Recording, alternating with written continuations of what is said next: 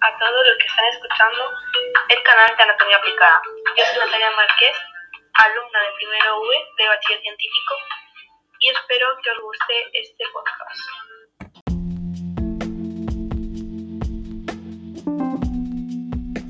En este podcast vamos a hablar sobre la enfermedad ataxia, que os puede sonar o no. A mí me suena el léxico médico que mi profesor Pedro Álvarez me hizo aprenderme.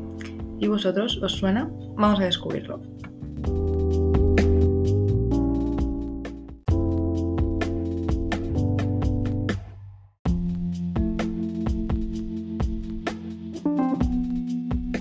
Bien, pues la ataxia es un trastorno motor que se caracteriza por la falta de coordinación en la realización de movimientos voluntarios, que altera la velocidad y la precisión.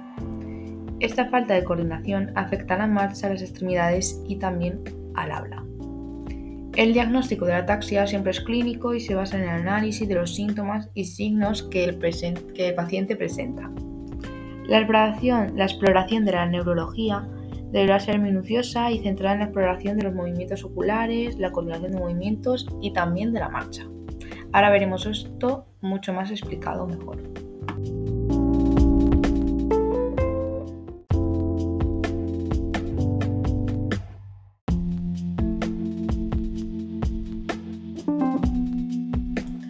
Bien, pues en esta sección voy a hablar sobre cuándo se debe consultar a un médico, que es una de las cosas más importantes de esta enfermedad.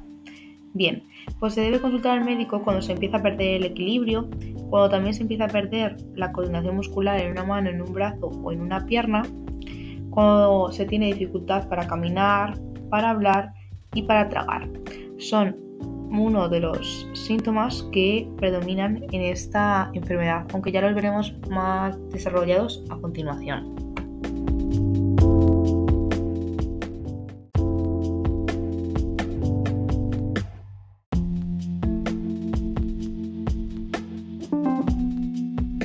En esta sección voy a hablar sobre los síntomas. La ataxia puede producirse con el tiempo o presentarse de forma repentina junto con sus síntomas. Aunque a lo largo de este podcast ya hemos nombrado algún que otro, voy a nombrar todos los síntomas que puede presentar esta, esta enfermedad. La mala coordinación, marcha inestable o con los pies muy separados, equilibrio reducido, dificultad de tareas de motricidad fina como comer, escribir, o abotonarse una camisa, cambios en el habla, movimientos involuntarios de los ojos hacia adelante y hacia atrás que se llama nistagmo y también dificultad para tragar.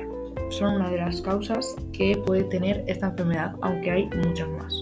Estas son las más predominantes.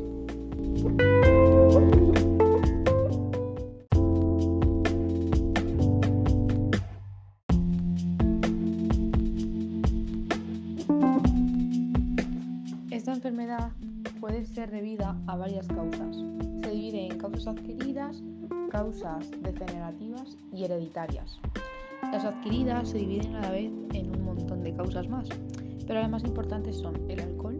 El consumo excesivo de alcohol a largo plazo puede provocarla y es posible que se pueda mejorar si se evita por completo el alcohol. Medicamentos.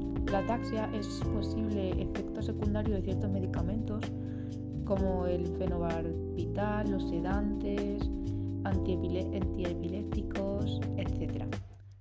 Las vitaminas. No consumir eh, suficiente vitamina E, B1, B12. Una deficiencia o exceso de vitamina B6 también puede causarla. Es importante identificar estas causas porque la taxa es provocada por estas deficiencias. A menudo puede revertirse por problemas en la tiroides, por un accidente cerebrovascular, esclerosis múltiple. Vamos a las causas degenerativas. También se divide en la atrofia multisistemática, que afecta a los adultos cerca de los 50 años. Además de la ataxia, también se concluyen otros problemas asociados a esta afección. Y las causas hereditarias, pues eh, según eh, tus genes, pues si alguien ha tenido ataxia en tu familia, es muy probable que tú también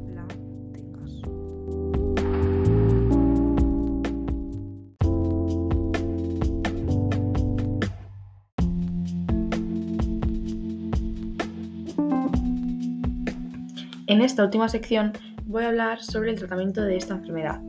El tratamiento de la ataxia depende de su origen. Algunos pacientes son tratados con intervenciones específicas, como puede ser el caso de algunas ataxias de origen cancerial o metabólico. El tratamiento quirúrgico o quimioterapéutico en casos de ataxia de causa tumoral o en ataxia de origen inmunológico con algunos fármacos específicos. Con frecuencia, estos tratamientos se complementan con tratamientos neurorehabilitadores específicamente dirigidos a los síntomas específicos de cada paciente. Es decir, el tratamiento de esta enfermedad corresponde mucho con el tipo de ataxia que tengas, ya que hay muchísimos tipos y no se puede poner un tratamiento para mm, una ataxia así en general.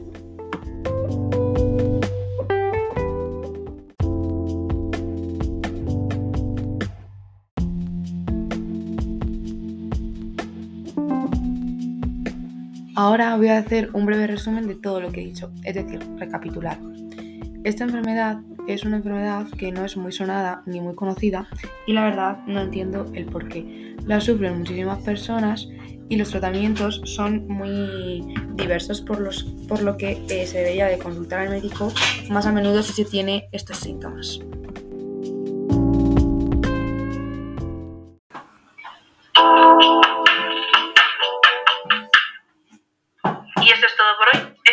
De mi podcast. Espero que os haya gustado y sobre todo que os hayáis enterado de todo.